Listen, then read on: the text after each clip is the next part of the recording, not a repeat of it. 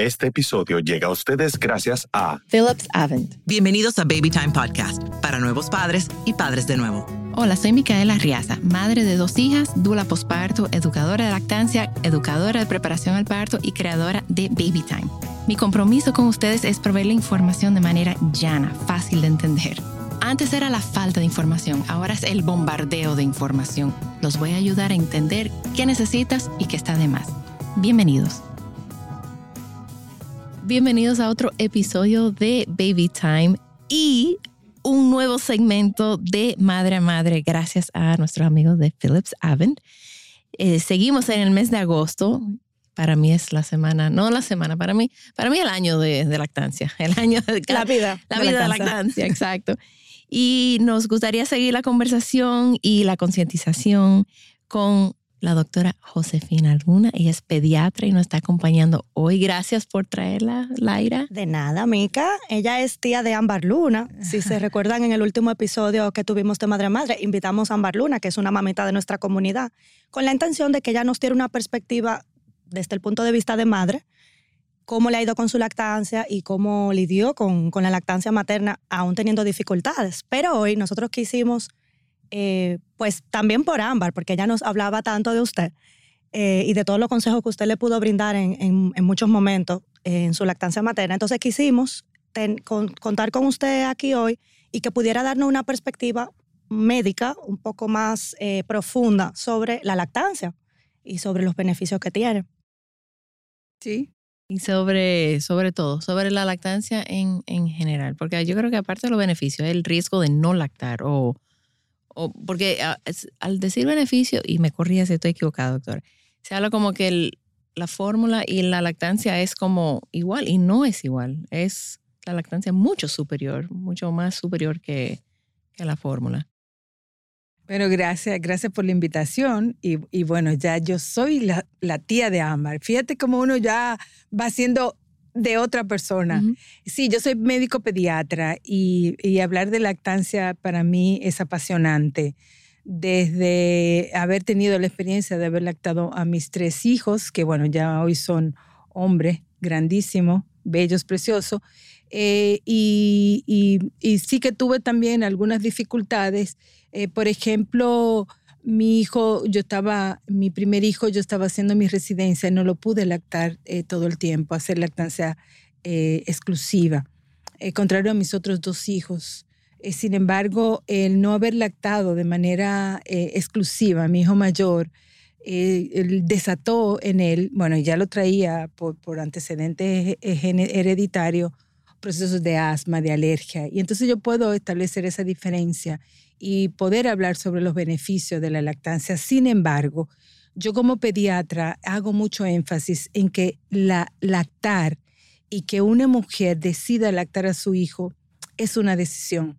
Ciertamente que eh, hay muchísimos beneficios que están establecidos científicamente sobre eh, los beneficios que tiene la leche materna y la calidad y la cualidad y las propiedades que tiene la leche materna porque es un alimento vivo, es un alimento, bueno, perfecto en el sentido de que se modifica de acuerdo a la edad del bebé, eh, el tiempo de la tetada, eh, tiene componentes muchísimo que va a apoyar al desarrollo inmunológico del bebé y muchos otros aspectos. Pero hago énfasis en esto, en que es una decisión. ¿Qué sucede? Ciertamente que tiene muchos beneficios la leche materna, sin embargo, personalmente yo pienso que hay mucha presión para las mujeres, para las madres, y que las impulsa a lactar. Y tener una lactancia exitosa requiere también de tener información, información previa. Cuando estás esperando bebés, bueno, tener, hacer un curso o una capacitación conjuntamente con tu pareja, porque lactar no es tan sencillo que, ah, que nació el bebé, me lo pego y funciona. Y todo fluye. Y no es así. Entonces, quitar como ese, ese velo así de, de, de, bondad y de, y de facilidad que tiene la lactancia. O de idealización, y quizás. De idealización y de responsabilidad. Porque para tener una lactancia exitosa no solamente depende de las mujeres, hay muchos otros aspectos que hay que tomar en cuenta en ese sentido, el apoyo de la familia, de la sociedad, de las propias empresas, justamente que en esta Semana Mundial eh, se aborda el tema de la lactancia y el trabajo, eh, que sin duda también hay mucha demostración de cómo una madre que lacta tiene, ofrece beneficios, no solamente para ella y para su bebé, sino también para la empresa y para la sociedad, porque son niños que se van a enfermar menos y en fin, hay muchísimos beneficios en ese sentido. Doctora, y usted habló del rol de la pareja en la lactancia. ¿Cuál es el, cuál es el papel del, perdón, el papel de la pareja? ¿Cómo usted lo ve? ¿Cómo, e, cómo la pareja puede apoyar a la madre en la lactancia? Mira, yo hablo mucho como pediatra y es un aspecto también que lo hablo eh, para mis colegas eh, sobre el rol del personal de salud en fomentar la maternidad y la paternidad responsable. Y justamente un bebé es hecho por dos, por mamá y por papá. Eh, ciertamente que toda la mayoría de las responsabilidades recae sobre la mujer, entendiendo de que la mujer es la que cuida. La fisiología, eh, eh, porque el embarazo mismo, la mujer. Sí, sin embargo, eh, en, el, en el tema de la lactancia y sobre todo en el tema de la maternidad y paternidad, el hombre también se prepara para ser papá. Hay una transformación, una modificación de sus hormonas, se, se habla también de una modificación de su cerebro, como ocurre con las mujeres cuando van a ser padres y madres, que va a apoyar al hombre para hacer el rol de papá. ¿Cómo un papá apoya a una mamá? Primero conociendo cuál es la técnica de la lactancia, apoyando a la, madre en el sentido de la posición, de cómo colocar el bebé, eh, si necesita eh, cualquier otra necesidad alrededor. Pero yo pienso que lo más importante es el apoyo emocional que le da, porque las mujeres se van a sentir mucho más seguras, mucho más acompañadas cuando tú tienes tu pareja que está involucrada en este proceso.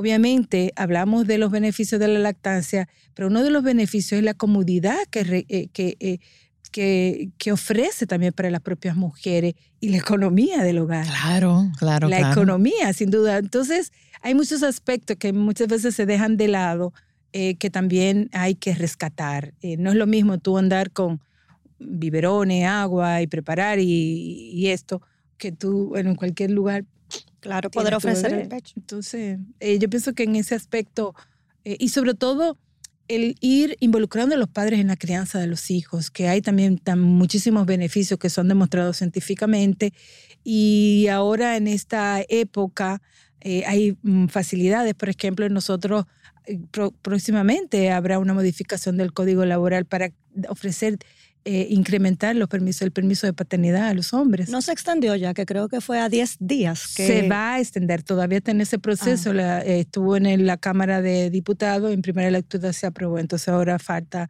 eh, hacer la modificación. Entonces eso habla de que los hombres tienen un rol en este aspecto. Claro, y además que la mayoría de madres, lamentablemente, por lo menos en República Dominicana, en, en las clínicas privadas están pariendo por cesárea. Entonces, el papá se regresa al trabajo, la madre se queda recuperándose de una cirugía abdominal mayor, más el bebé. Cuidando un bebé. Sí. Entonces ella necesita ese apoyo de, su pareja. Mira, tú traes una, una, experiencia para mí que fue sumamente dura. Eh, en mi primer hijo, yo, mis, mi hijo, no, mis hijos nacieron, vivía yo en México y tuve una cesárea. Y yo quiero que tú sepas que siendo yo médico, eh, a mí me pararon de la, de la cama estaba en un hospital, no en una clínica privada, sino en un hospital eh, en México, a que yo me bañara sola. Y yo tener, en esa época en México se hacía eh, eh, alojamiento conjunto. O sea, yo comí cesárea y mi bebé ahí al lado, pues yo lo tenía que, atender. Entonces, eso demanda mucho y, y es una experiencia posparto de las mujeres muy difícil, muy difícil. Por tanto, también hay una serie de recomendaciones y de protocolo para que las mujeres en, el, en, la pos, en su posparto estén acompañadas. Claro, porque necesita, primero necesita el acompañamiento emocional, sí. porque ella se está, o sea, ella se acaba de, ella, ella acaba de cambiar, ella acaba de convertirse en madre.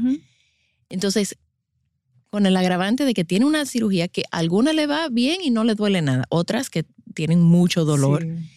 Y hay bebés que son más fáciles que otros. Y otra vez, la lactancia a veces se da más fácil que otra. Entonces, si esa madre está sola, que no estamos diseñadas para estar solas en el posparto, puede tenerlo muy difícil. Sí, la verdad que sí. Y entonces ese acompañamiento de papá eh, va a apoyar también a que el papá fortalezca el vínculo con el, con el bebé, con el recién nacido.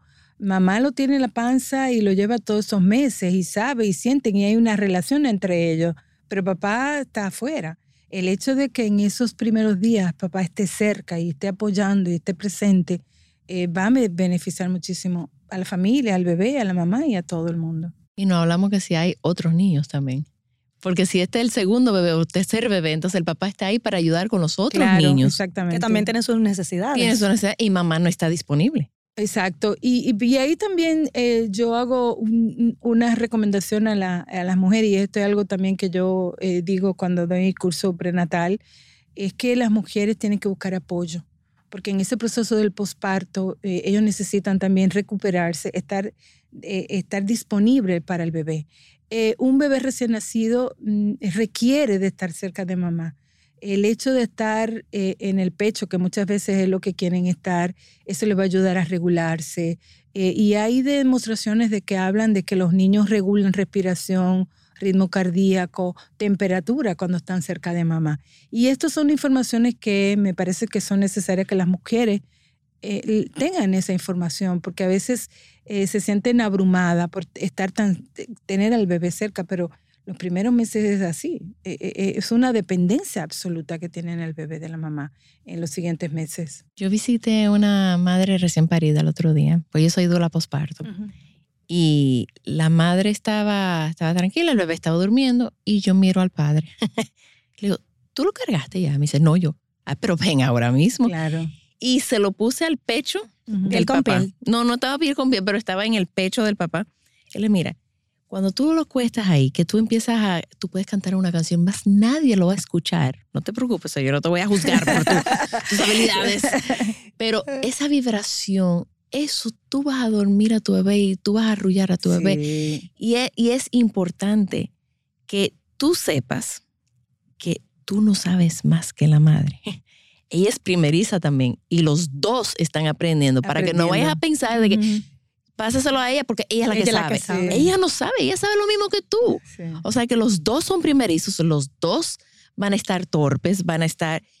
Y tú vas a buscar tu forma de calmar y de cargar a tu bebé que va a ser completamente diferente a la forma de ella. Claro. Y le digo yo a ella, y tú tienes que dejar que lo haga. Exactamente. Es a su manera con su bebé y a tu manera con tu bebé. E, es el bebé de los dos. No, y eso es importante, darle la oportunidad a los hombres, porque ¿qué es lo que pasa? Que siempre hemos dicho, no, no, no lo sabe cargar. Ay, ahí lo va a dejar caer no, lo va a dejar caer. Para nada. Tiene la mano más grande que nosotros. Y está preparado. Porque mira, cuando los hombres están esperando bebé, baja el pool de testosterona e incrementan otras hormonas que justamente lo que va a hacer es apoyar a los hombres al paternar, a, poder cargar a su bebé. Y, y yo pienso que sí, es necesario involucrarlo desde el embarazo. Eso yo lo involucro y si, si no lo conozco en el embarazo, en el posparto, yo me aseguro o agarro al papá y le digo, mira, tú te vas a ser experto en bañar a tu bebé.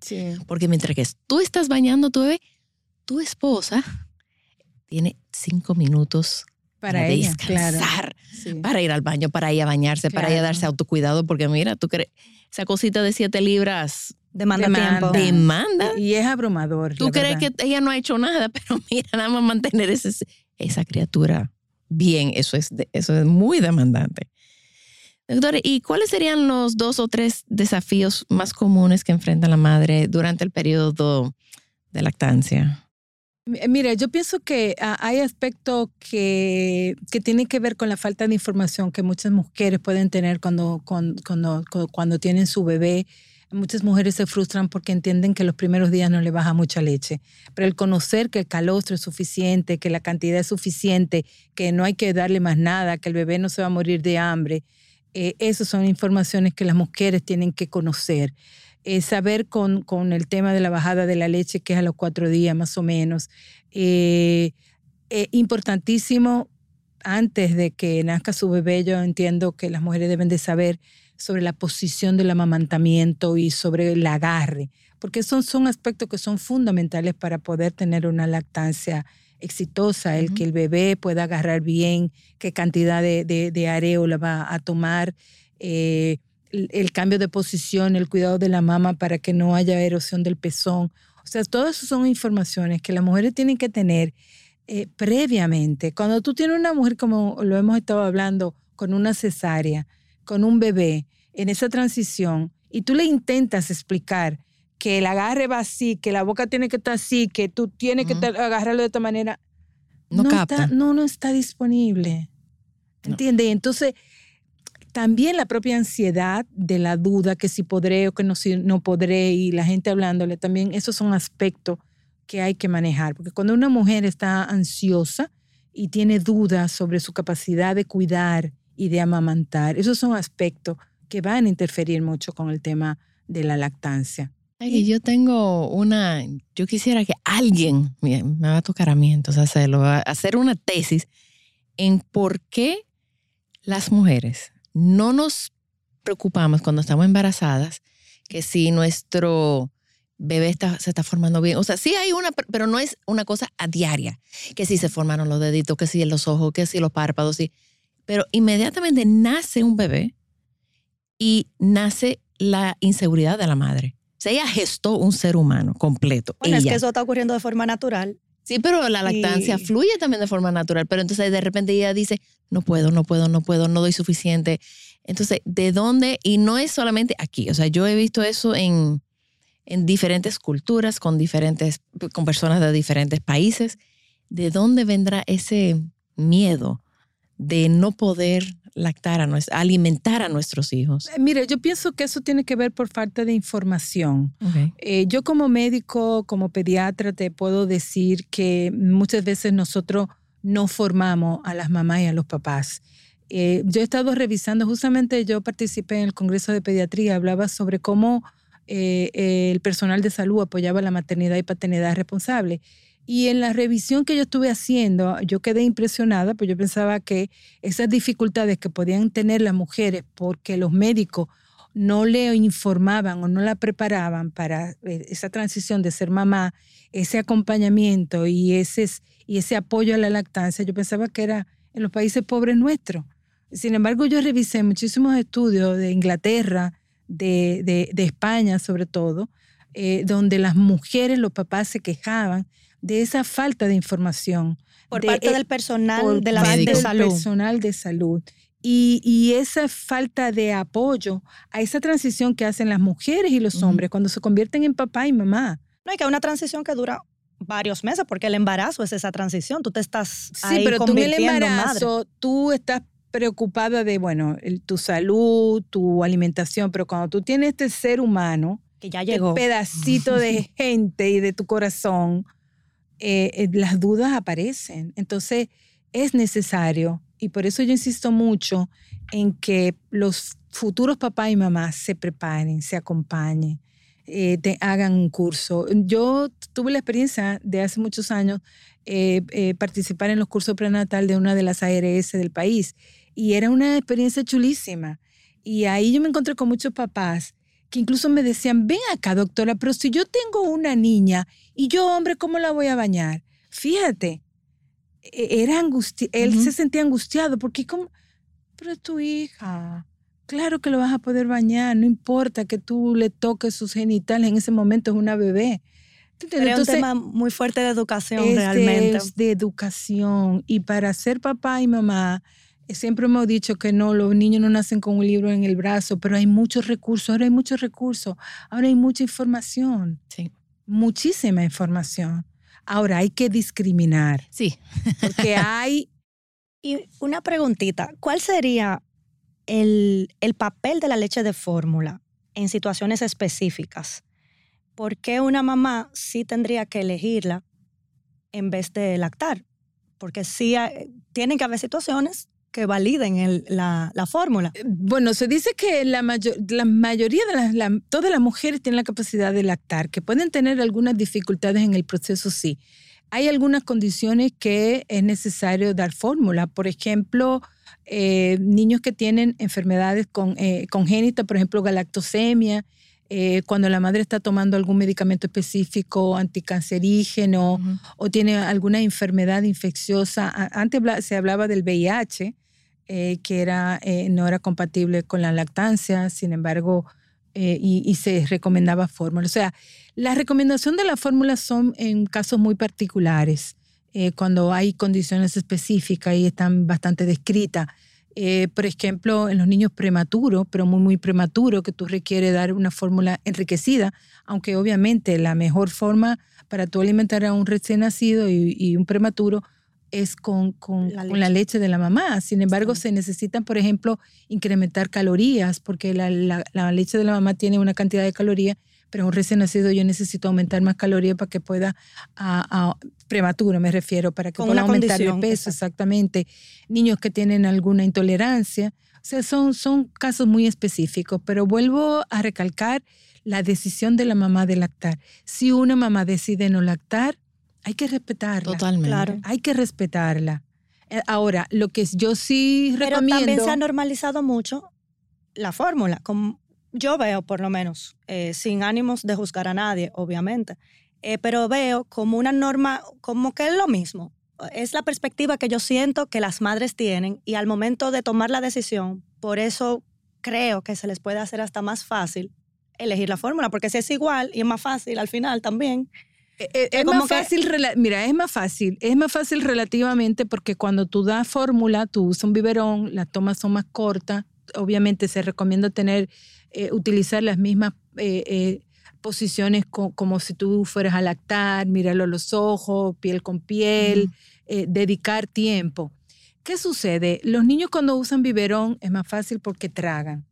Para amamantar el bebé tiene que exprimir la leche, la, la mama, y eso es un trabajo para los bebés. Yo pienso que la desinformación es que hace que las mamás puedan no establecer la, la importancia y los beneficios de la leche materna sobre la fórmula.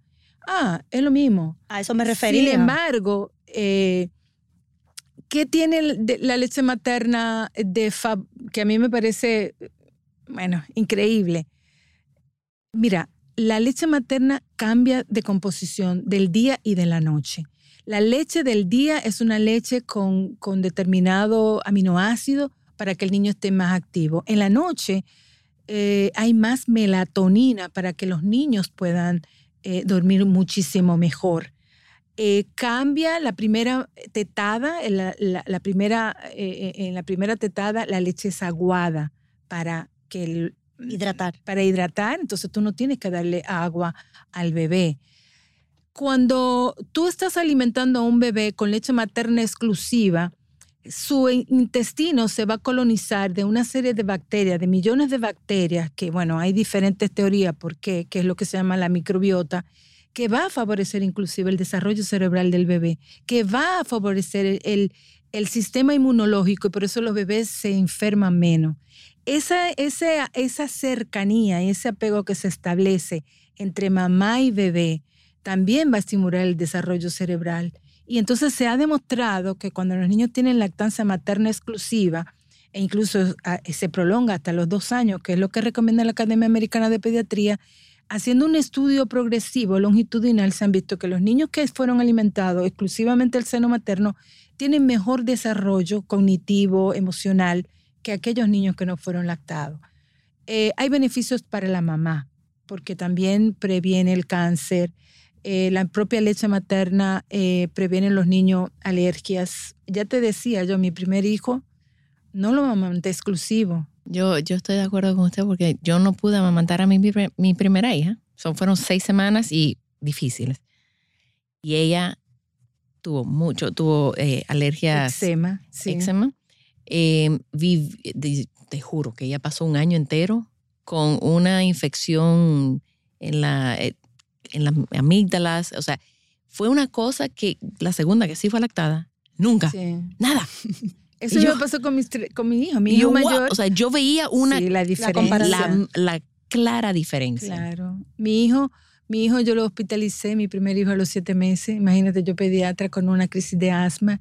Mi hijo hacía alergia, cuando lo ponía en el piso le salían roncha, hacía eczema. Bueno, alergia a, la, intolerancia a la lactosa, bueno, una serie de cosas que mis otros hijos no lo tuvieron. Entonces hay muchos beneficios establecidos ya científicamente sobre la lactancia. Entonces yo, yo entiendo que cuando una mamá está empoderada, cuando una mamá tiene todos estos conocimientos, obviamente va a decidir lo mejor para su hijo.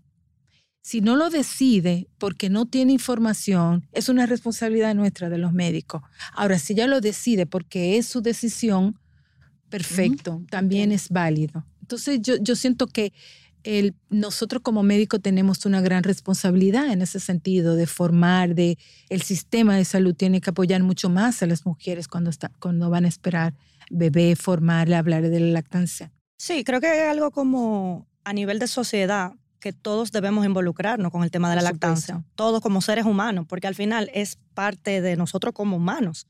Eh, no es una responsabilidad, responsabilidad solamente de las, del, profesional médico o de la madre, sino de todos en conjunto. O sea, tiene que haber espacios laborales que ofrezcan ese apoyo para que la mujer que trabaja pueda lactar. Exactamente. Tiene que haber el profesional de salud que le, le ofrezca también el apoyo como tiene que haber, eh, como tú, Mica, todo este equipo de, mujeres que están capacitadas para apoyar en, ese momento. Y tienen que haber marcas también que se unan a esto para uno propagar la información, porque al final sí tiene que ver mucho con esa falta de entender que todos esos beneficios que tiene la leche, que vale la pena uno hacer el intento, vale la pena uno hacer el sacrificio, lo más que pueda, porque al final también... Yo, no hablo de sacrificio, no me gusta el término sacrificio, eh, porque al fin de cuentas eh, uno lo hace con el amor, eh, todo el amor y ese amor incondicional. Ahora, que es difícil lactar, por supuesto que es difícil lactar. No es tan fácil como, como se cree, como se pinta.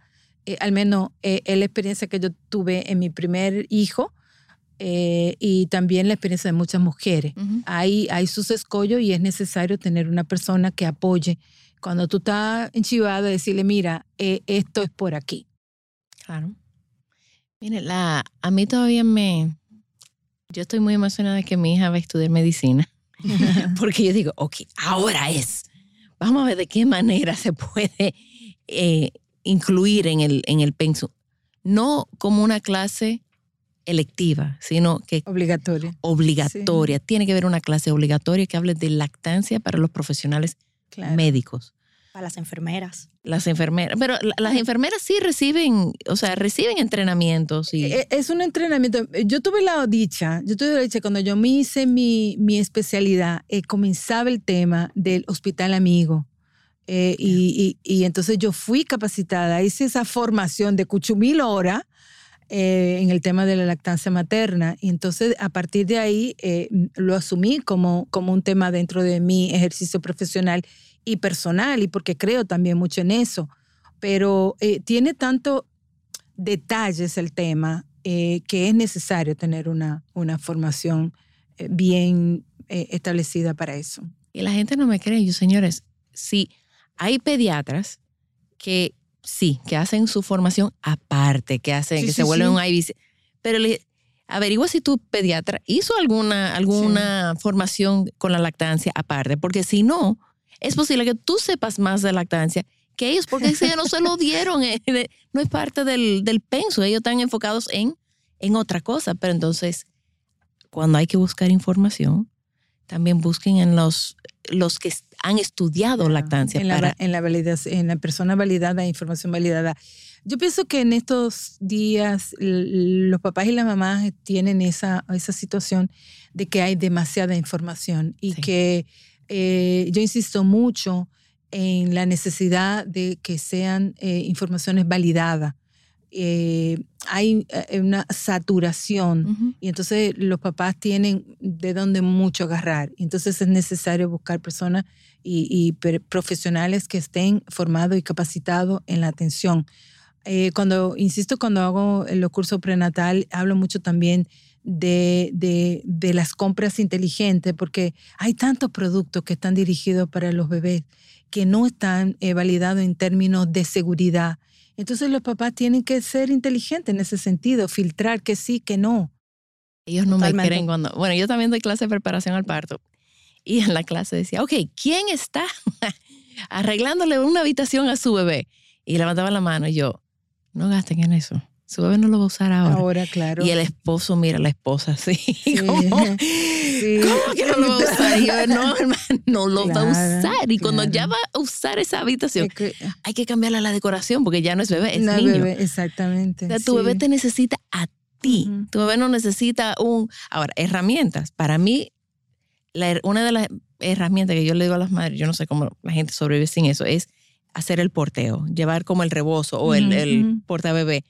Porque eso le da a tu bebé lo que necesita, tú tienes tus manos libres, está cerca de tu pecho, es un ganar-ganar. Claro, Pero de ahí, un coche, un corral, una cosa, un, gimnasio, eso, demasiado. tu bebé, es- pero ¿con qué yo estimulo tu bebé- a mi bebé? Con yo, tu cara, con tu con bebé son- cargado aquí se está estimulando Claro. con el mundo, con tu cara, está aprendiendo comunicación, o sea, está Y escuchándote, oyéndote. y sí. está en constante movimiento. Cuando tú pones a tu bebé en el gimnasio, en el coche, en el cos, tu bebé está estático, tu bebé no está recibiendo ese Claro. estímulo vestibular.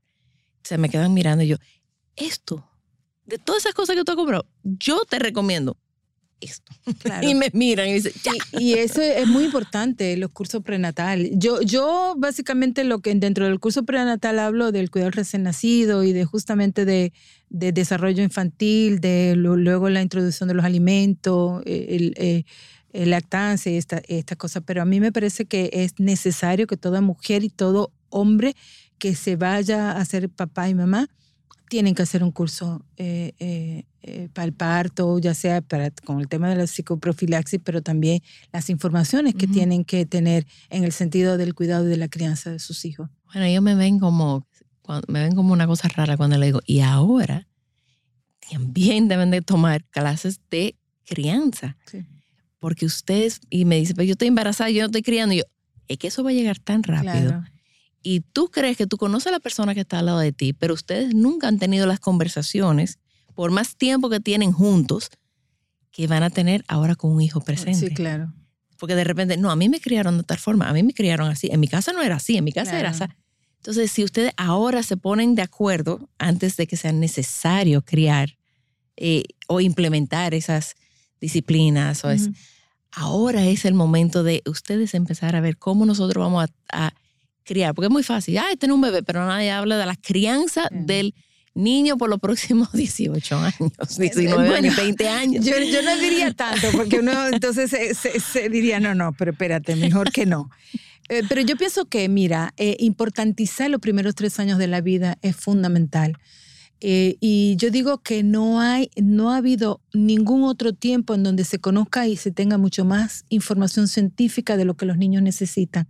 Hoy día nosotros sabemos qué estimula el, el- el- el- cerebro, cómo se va desarrollando el cerebro en los bebés inútero eh, y luego que nacen. Eh, por eso se insiste mucho en el tema de la alimentación, de la estimulación inútero, a cómo se previene enfermedades inclusive en la vida adulta de acuerdo a cómo ha estado manejando la mamá el embarazo y cómo los niños son alimentados. Eh, porque incluso la lactancia materna previene a largo plazo enfermedades crónicas no transmisibles. Ujú. Entonces, todo esto son informaciones que las mujeres necesitan, los papás necesitan. Y no puedo dejar de hablar del tema de derecho. Es el derecho a la salud, es el derecho a, a ofrecer lo mejor que tu bebé necesita y requiere para un desarrollo, pero también eh, eh, hay lo que se llama el interés superior, que toda decisión debe de estar pensada en el niño y no en, lo- en la- en- no en la madre. Entonces, a veces yo siento que los padres toman decisiones más convenientes para ellos y desconocen cuáles son las reales necesidades de sus hijos. Y cuando tú conoces cuáles son las reales necesidades, tú puedes hacer los ajustes necesarios para ofrecer. Un bebé que tenga lo último en el, en el cuarto, la decoración y la ropa, la más fashion o la ul- que se gasta muchísimo dinero en ropa de bebé. Pero el hijo no necesita eso. No. Él necesita papá necesita y aquí. mamá, a mamá cerca. Ay, Brazos. que, que este muchacho no lo cargue para que no se acostumbre. Pues eso es lo que más necesita tu bebé, sobre todo en los primeros meses, porque ahí es que él se va a sentir seguro. Entonces son aspectos que muchas veces los papás y las mamás desconocen. y le dan prioridad a otras cosas. Claro que, bueno, hablando del, de tenerlo cerca, el bebé no se va a malcriar por tú tenerlo cerca. Es más, ahora mismo están invirtiendo en la seguridad de ese bebé. Que ya cuando sea, cuando le toca piso, cuando ese niño quiere gatear, cuando ese quiere que ya no va a querer que lo carguen. No va a haber brazos que lo contengan. Pero tú le diste esa seguridad. O sea, el niño se siente seguro saliendo a explorar y regresando porque mamá está cerca. Y se va un poquitico más y regresa. tú estás invirtiendo, tú no estás malcriando. Se quedan mirando. Yo, cárgalo, cárgalo y, aprovecha porque después va a llegar el momento donde ya tú no lo vas a volver a cargar. Claro. Y ese día, de verdad, hay un, hay un poema que yo no, no, no lo voy a decir porque me pongo a llorar, pero habla de la última vez. Y siempre hay la última vez que una madre se siente como abrumada de que estoy leyendo el cuento por o sea, 500 veces. y el mismo, la misma, el mismo, la misma canción, la misma música, que si es. Y yo, señores, llega una última. Una última vez. Va a haber una última vez que tú le lees ese cuento. Hay una última vez que tú vas a cargar ese niño para su habitación. Hay una última vez que tú lo vas a bañar. Y el poema dice, lo cruel es que nosotras no nos damos cuenta que fue la última vez. Yo voy a llorar. y es como que, ok, entonces traten de vivir en el presente. Sí. es agotador, es retador. Es retador, agotador, pero no es sacrificio. Pero no, y, pero pasa rápido, parece eterno ahora mismo si ustedes están en ese, en ese posparto, parece interminable. Y de repente tú abres los ojos y tus hijos se están graduando. Yo, digo que el año y medio es, la etapa mucho más, más demandante de los bebés. Es la más crítica. Ya cuando, en sí, porque demandan mucho más y, bueno, llega un, por ejemplo, a los ocho meses los niños tienen la, ansiedad de separación, que si no te ve llora, pero ya después que ellos tienen, comienzan a caminar, a desplazarse con mayor seguridad, son mucho más independientes, ya no es tan, tan ah, demandante. Ahora lo que toca es los cuidados, la seguridad, caerle atrás, eh, pero no, no, no, no requiere tanto de ti, de, tu cuerpo, sino de supervisión. Entonces yo pienso que también es importante que los papás sepan de desarrollo infantil, porque tú vas a saber eh, qué cosa va a hacer tu hijo o tu hija en cada etapa de la vida, en que a los dos meses, a qué edad comienza a gatear, a qué edad comienza a caminar. Eh, entonces todo esto te va a dar eh, una, irte preparando para la siguiente etapa y que no te tome de sorpresa. Eh, hablar, por ejemplo, de la protección, de la seguridad. hay muchos niños que tienen accidentes justamente porque los papás no toman la precaución Mira, ya estamos hablando de, prevención. de lactancia prevención. Pero es un poco eso, es un, es, un, es un continuo, es un proceso. O sea, llegó, pero esto sigue, es para algo. Entonces, cada etapa tiene su desafío. y tiene, su, y tiene su etapa linda. O sea, que traten de, a los nuevos padres, no vivan los días pensando cuando camine, cuando coma, cuando gatee, cuando, cuando ya vaya para el colegio. No, disfruta tu bebé que está en brazos ahora. Sí, sí. Porque pasa, pasa volando. de verdad pasa volando. Y de repente tu hijo, mm. tú no lo puedes cargar. Yo no puedo cargar a mis hijas. Pesan igual que yo. O sea, yo no. y que se duerman conmigo muy rara vez. Y yo bañarlas, imposible. O sea, al menos que estén enferma o algo. Claro. O sea, ya esa etapa pasó. Pero tuve la dicha de que por lo menos con la segunda yo estuve muy consciente. Con la primera, ella de bebé, yo no tenía la conciencia que tenía con la segunda, lo cual lamento mucho porque yo entiendo que alguien me debió haber dicho, fíjate, presta atención, está pasando, eh, ella, eh, ella te está pidiendo esto, mírala, ella está en este estado de conciencia, este es el momento para tú interactuar con ella. Ah, no, yo sé, ella está tranquila, yo me voy a ir a hacer una cosa. Y cuando yo aprendí eso, ya ese momento había pasado. Claro. Lo pude aprovechar con la segunda, pero dice, pero porque es que nadie me decía. Pero ahí volvemos de nuevo al conocimiento previo. Nadie me decía. Si tú no lo sabes, es imposible juzgarte. Tú no puedes juzgarte sí, tampoco. No, pero ahí fue que yo decidí, yo dije, no, yo voy a, yo voy a hacerme educadora. Yo me voy a asegurar de que los nuevos padres sepan claro. esto está pasando. Disfrútenlos, eh, eh, tengan la conciencia de que esto... Y prioricen. Yo pienso que el tema es la priorización. Ahora mismo hay muchos eh, ruido, hay mucha... Comparación también. Comparación, hay mucha competencia. Yo pienso que los papás y las mamás hoy también tienen mucha presión social. Disfruten ser papá y mamá sin compararse con nadie. Disfruten ese momento. Cada niño, cada niña es diferente, cada papá también cuando uno cría, cría en función de su propia experiencia, como, como fue criado. Sin embargo, eh, desaprender cosas que no le funcionaron eh, es posible porque hay mucha información. Ahora también yo pienso que el tema de criar en tribus, ahora mismo se dice, no, porque que mi papá y mi mamá no saben. Eh, sin embargo, hay aspectos de la crianza retro, así se llama ahora, que funcionaron y que yo pienso que es, es necesario. Entonces hay que hacer un híbrido entre esa crianza que tú recibiste, dejar lo que no funcionaba y lo que se ha demostrado que no funciona e integrar informaciones nuevas que, como digo, hay mucha información científica que te dice que funciona y que necesitan los niños. Entonces, eh, ahora más que nunca hay mucha información eh, para, para tener y para saber.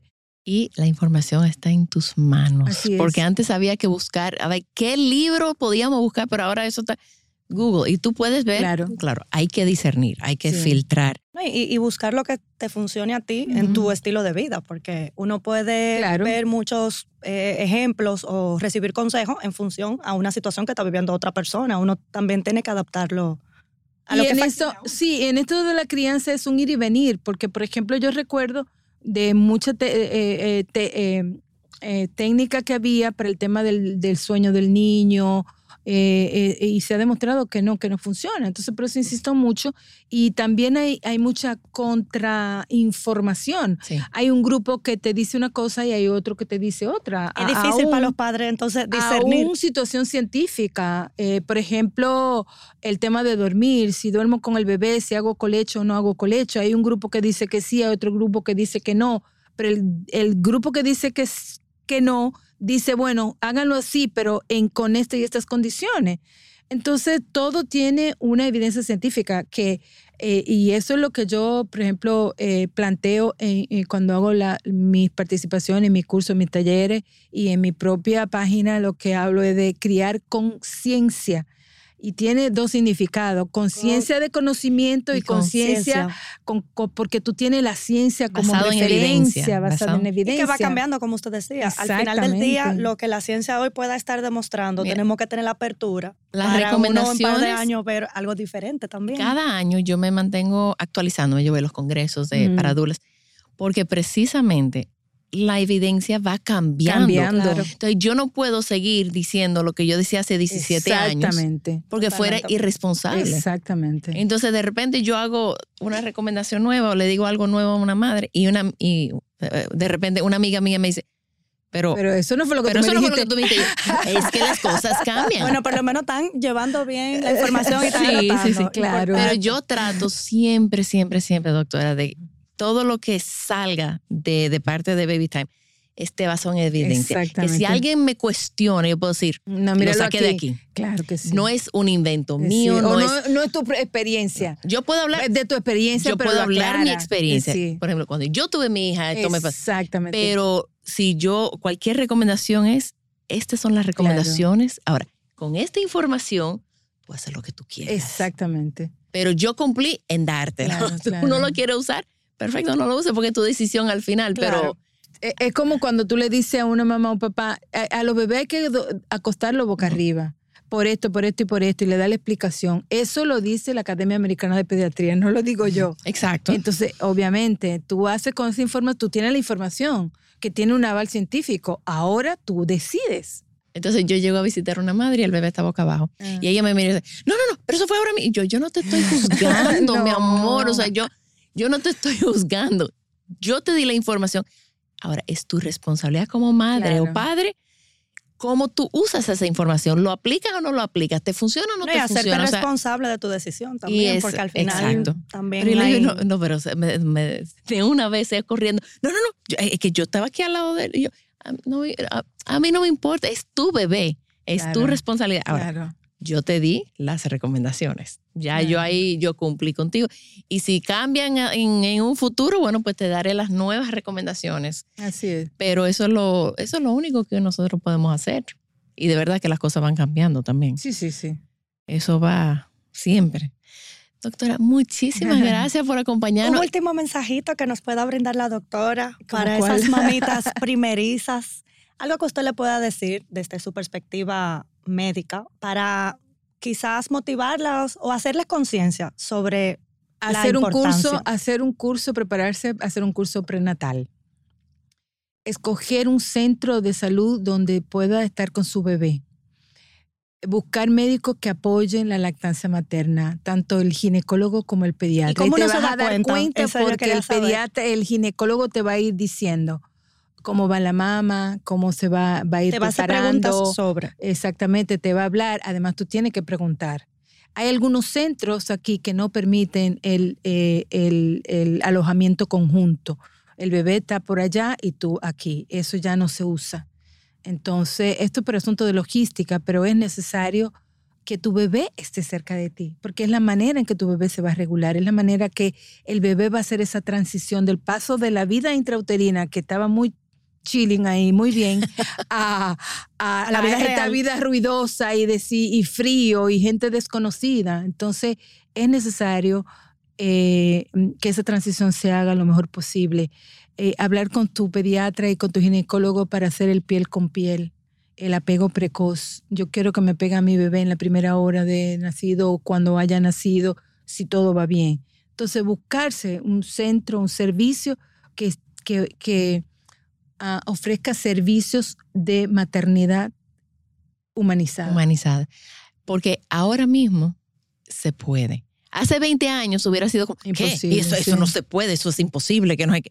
Pero ahora mismo las madres están pidiendo eso y los doctores están realizando que esto es esto es ese eh, puede. Mientras más presión haga los, los, usuarios, y eso yo decía en los cursos, más, más presión y exigencia ustedes hagan, reconociendo sus derechos, porque el asunto es que todo esto que nosotros estamos hablando están inscritos en los protocolos de este país en los protocolos, tener una dula, tener una dula o un acompañamiento. Sí, hay dula que son que, eh, que, están en algunos servicios de salud, pero tener una tener una persona que te acompañe durante el parto, que puede ser una dula, puede ser tu esposo, puede ser tu pareja. Yo no sabía que eso estaba en los protocolos de, nuestro, de nuestro sistema de salud. Sí, señorita. Y el alojamiento conjunto está descrito.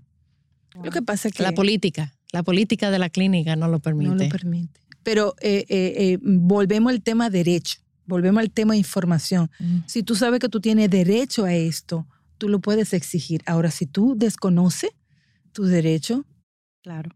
Derecho que no se conoce, derecho que no se exige. Ah, yo quiero copia de ese decreto de esa, yo necesito ver dónde está escrito todo sí, Sí, sí, búscalo en los protocolos de atención al parto y posparto. Está oh. descrito en, el, en, los, bueno, yo trabajé en el Ministerio de Salud Pública en el área de materno infantil y están descritos todos estos protocolos y el piel con piel está descrito también y el apego precoz está descrito. Y el piel con piel es eh, de las cosas que más se recomienda para el inicio de la lactancia, como que es algo que facilita muchísimo el inicio a la lactancia. Pero básicamente el piel con piel también lo que va a hacer es que te va, va a regular al bebé y va a ayudar. Los bebés cuando nacen, ellos son los que establecen el propio nacimiento y entonces eso se genera una serie de liberación de catecolaminas y los bebés nacen alerta. Entonces hay que aprovechar esas, primeras dos horas cuando los bebés nacen para hacer el piel con piel, para que se vayan regulando, para que se vayan tranquilizando. Tú sabes que hacen una respiración, su primera respiración, comienzan a estrenar el cuerpo, como yo digo, porque estrenan los pulmones, eh, comienza eh, el aparato circulatorio a circular sangre oxigenada por eh, la oxigenación de los pulmones de la sangre que pasa por los pulmones. Entonces, todo esto es un proceso y una transición que ellos tienen que pasarla cerquita de mamá. No en una caja plástica. Ay, sí. Lejos de mamá. Gracias. Gracias, doctora, por Gracias, decir doctora. Ay, Dios mío, ahora yo sí tengo poder. gracias, muchísimas gracias por venir a compartir con nosotros. Que no sea la única vez que se repita su visita. Vamos a ver qué otros temas podemos abordar junto a usted. Y, y de verdad, muchas gracias por esas informaciones que pudo compartir con nosotros en esta tarde. Doctora, y usted mencionó una página. ¿Usted tiene página donde las personas pueden...? Eh, sí, yo tengo una página que se llama Criar Latam. Ahí entonces... Eh, ¿Com o...? Eh, criarlatam.com. Ok. Eh, estamos comenzando porque ahí también yo estoy promocionando una serie de cursos, talleres que hago. Básicamente lo que me interesa es eh, apoyar a los papás en el tema de la crianza, del desarrollo infantil, nutrición, el curso de lactancia, eh, sueños, sí, educación sexual, eh, sobre todo para padres con niños pequeños, o sea, muchos temas que son, siguen siendo difíciles para los padres. Yo insisto que cuando los papás tienen información, esa información da poder y las decisiones toman decisiones informadas y eso es necesario hacerlo en los niños pequeños. Me apasiona este tema. Gracias por la invitación y cuenten conmigo. Bueno, esta es su casa. Aquí está, aquí, aquí, usted tiene una plataforma aquí para. Eh, también mi Instagram es FIFA Lunar. Ese ahí yo hago algunas recomendaciones. Igual en Instagram de Criar Latam. Ok. Ahí nos pueden pues Vamos a poner esas informaciones abajo en la descripción. Por si quieren seguir a la doctora. Muy recomendable. Muchísimas gracias. Gracias a ustedes. Nos vemos pronto. También estamos en babytimerd.com con nuestros talleres online, donde yo y todo el equipo estamos disponibles para ayudarlos a sobrevivir el posparto y todo lo que conlleva. Gracias por acompañarme. Por favor, comparte este episodio con alguien que necesite escucharlo. Nos pueden seguir en las redes sociales como BabyTimeRD. Babytime Podcast es grabado en Pinktree Studio.